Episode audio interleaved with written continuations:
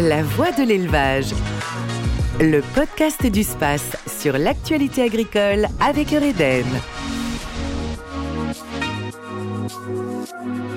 Bonjour et bienvenue dans votre nouvel épisode de La Voix de l'élevage.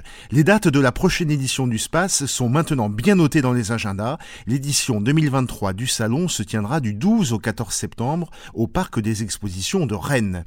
Le Space souhaite de bonnes fêtes à tous les auditeurs et vous invite à découvrir le nouveau visuel qui a été dévoilé il y a quelques jours sur tous ses réseaux et sur son site web space.fr.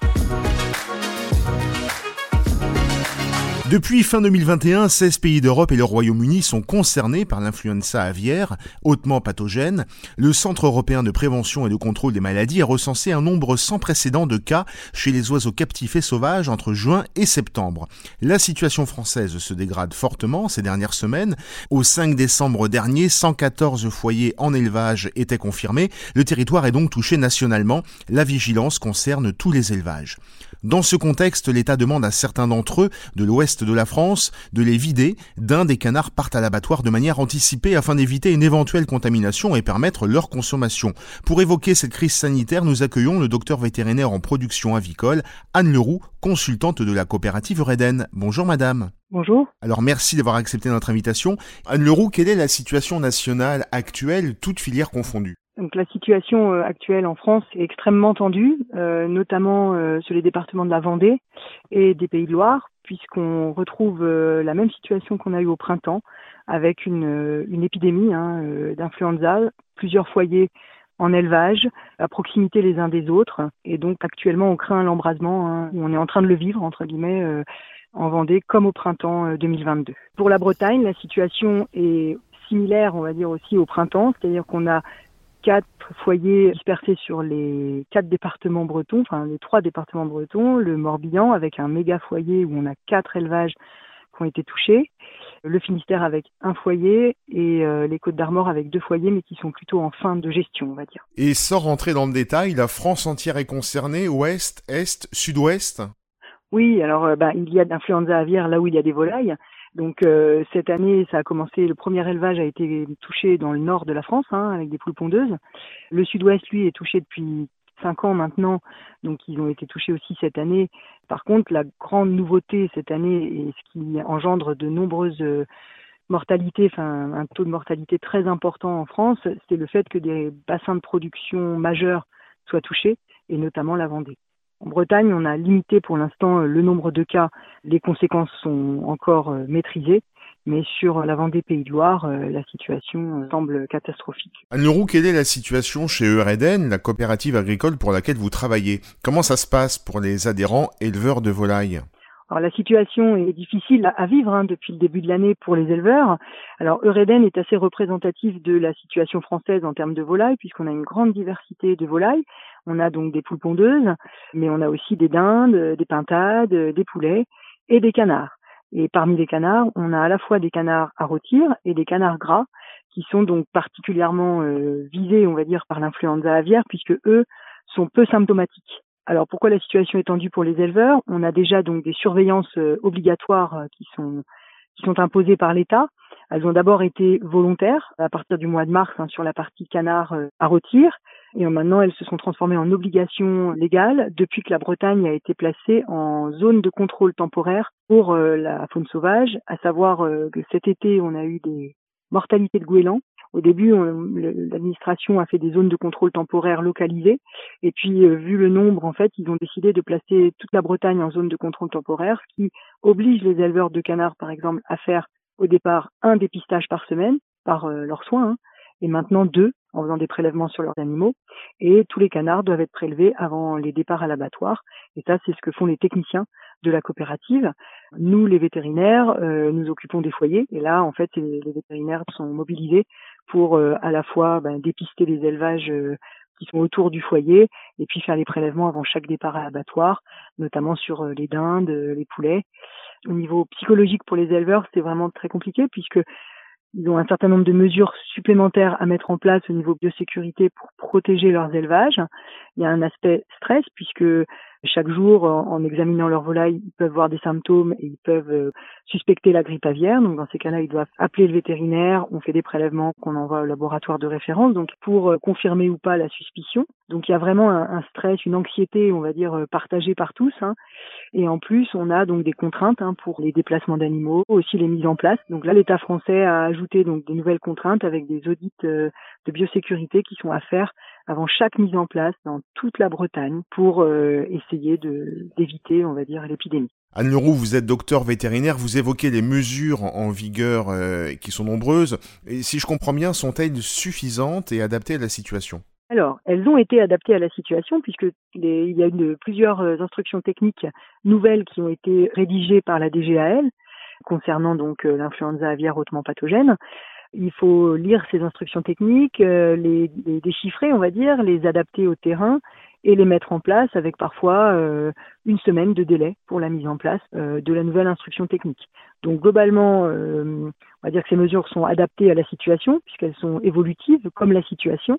Le problème, c'est que les virus influenza vont plus vite que nous, j'ai l'impression. On essaye de courir après, on va dire. Mais globalement, ce qu'il faut noter, c'est que que ce soit les coopératives, Eureden, mais les autres, hein, donc les organismes de production, les éleveurs, les techniciens, les vétérinaires, tout le monde fait euh, son possible et euh, tout le monde applique euh, les nouvelles exigences, on va dire, de l'administration pour essayer d'éviter la catastrophe, à savoir le fait que qu'on ait beaucoup de foyers à gérer, comme là actuellement en Vendée, devient très difficile au bout d'un moment, mais aussi le fait d'être tous vides au bout d'un moment. Hein, le, le risque, c'est ça, c'est qu'on ne puisse plus remplir les élevages et que donc on se retrouve tous en chômage technique euh, bientôt. Quel message pourriez-vous faire passer aux éleveurs concernés? Là, vous venez de parler des mesures, mais comment finalement bien protéger son exploitation en amont d'une contamination? Alors, il faut savoir que les éleveurs de volailles ont été formés en 2018 sur la biosécurité. C'est des formations obligatoires. Hein, euh, donc, euh, ils ont à cette occasion-là élaboré un plan de biosécurité pour leur élevage, pour se défendre de, de l'influenza aviaire, mais, aussi d'autres maladies euh, contagieuses. Hein. Donc, en fait, il faut réfléchir à l'application de ce plan de biosécurité en pratique au quotidien, puisqu'en fait, c'est du quotidien. Le, virus peut rentrer du lundi matin au dimanche soir dans l'élevage. Donc, moi, le conseil que je leur donne au quotidien, c'est de prendre les choses au sérieux sans paniquer, puisque la panique est mauvaise conseillère, de faire confiance au professionnalisme euh, de tous les acteurs euh, de la filière ou des filières, hein, à savoir leur professionnalisme à eux. Euh, pour l'instant, en Bretagne et au sein d'Oreden, on a eu trois élevages touchés hein, pour l'instant, trois élevages de dinde. les éleveurs ont appelé au bon moment dès qu'il y a eu des symptômes anormaux. Les vétérinaires sont intervenus euh, immédiatement. Le, diagnostic de laboratoire a été confirmé très rapidement et euh, le dépeuplement des élevages a été mis en place dans les 24 à 48 heures maximum quand l'alarme a été euh, faite par l'éleveur. globalement, ce que je leur dis, c'est que pour l'instant, si on continue comme ça, on doit pouvoir gérer les choses. la Bretagne est très riche effectivement en élevage de volailles, ils sont tous éparpillés partout, peut-être moins concentrés un peu que dans certaines zones de Vendée malgré tout. Ce qu'il faut quand même souligner aussi, c'est que tout le système autour des élevages, à savoir les fabricants d'aliments, les livreurs de médicaments, de matériel, les plannings aussi hein, de mise en place, euh, donc le personnel qui, s'occupe de ça, tout le monde fait le maximum pour euh, éviter de contaminer les élevages. On sait que la faune sauvage bretonne est contaminée partout, mais euh, ce qu'il faut, c'est protéger nos élevages, éviter que le virus rentre dans les élevages. Alors là, le message d'espoir sur cette année, c'est qu'on arrive euh, un peu à la fin des migrations. Oui, justement, j'allais vous demander quelle est la perspective pour l'année 2023 qui arrive selon vous? Alors, un de mes conseils aussi aux éleveurs, c'est de vivre au jour le jour, puisqu'en fait, c'est assez difficile de se projeter. Avec, euh, on peut faire plein de scénarios. Euh, là, les perspectives 2023. tout le monde va vous dire la vaccination. La vaccination reste un espoir pour les éleveurs. C'est ce qu'on fait pour la plupart des maladies qui créent des mortalités ou des soucis en élevage. On vaccine. C'est vraiment le réflexe qu'on a dans les filières euh, avicoles depuis des années. Maintenant, la mise en place de la vaccination des, volailles en France se heurte en fait à des limites réglementaires, puisqu'elle est interdite hein, pour l'instant, des limites commerciales par rapport à l'exportation de viande dans des pays euh, du Maghreb ou autres où la vaccination empêcherait ensuite euh, l'exportation, et aussi le problème que la maladie aurait des formes sans doute un peu atténuées et donc la difficulté à diagnostiquer. Actuellement, on ne peut pas passer à côté d'un foyer d'influenza aviaire hautement pathogène. La mortalité évolue à un niveau euh, qu'on ne peut pas rapprocher à une autre maladie.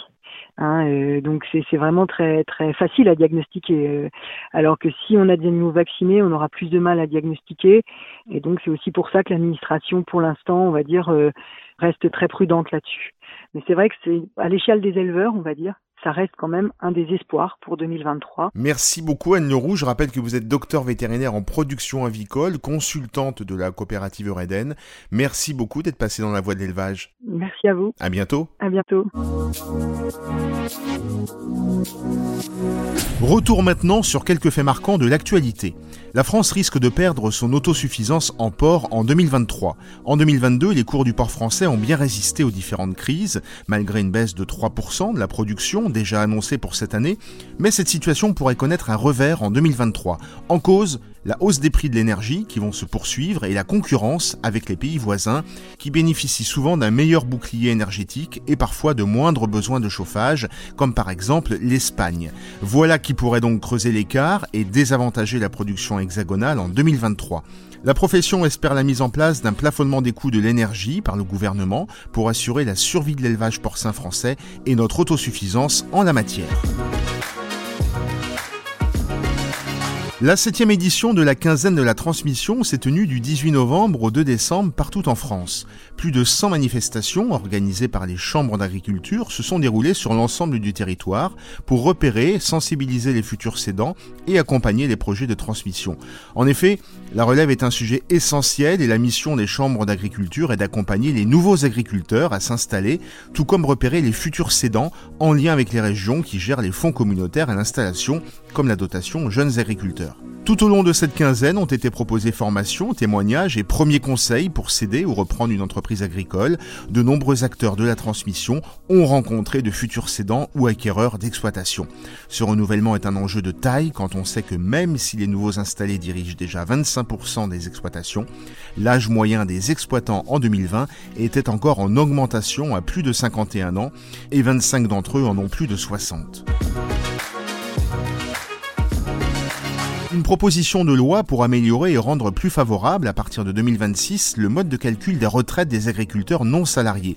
Voté à l'unanimité le 1er décembre, ce texte prévoit d'étendre aux non salariés agricoles, comme les chefs d'exploitation et les conjoints collaborateurs, le calcul de la retraite de base sur les seules 25 meilleures années et non plus sur l'intégralité de leur carrière comme jusqu'à présent. Actuellement, un écart de pension de 580 euros brut est constaté chaque mois entre un agriculteur et un salarié à la retraite, a souligné le rapporteur du texte, le député de l'Aisne, Julien Dive, qui en est à l'initiative. Les chefs d'exploitation à la retraite touchent en moyenne 1079 euros brut pour une carrière complète selon les données de la mutuelle sociale agricole. Sachant qu'un agriculteur sur deux arrivera à la retraite en 2030, ce sujet est d'autant plus essentiel pour le renouvellement des générations. Merci de nous avoir suivis. Vous retrouvez ce podcast sur space.fr, sur les principales plateformes d'écoute et sur le mur des podcasts de Ouest France. Et en complément de cette émission, lisez notre e-article sur ouestfrance.fr, élevage et épidémie, quels enjeux pour les filières. Bonne fête à toutes et à tous et rendez-vous le mois prochain. La voix de l'élevage. Le podcast du space sur l'actualité agricole avec Eureden.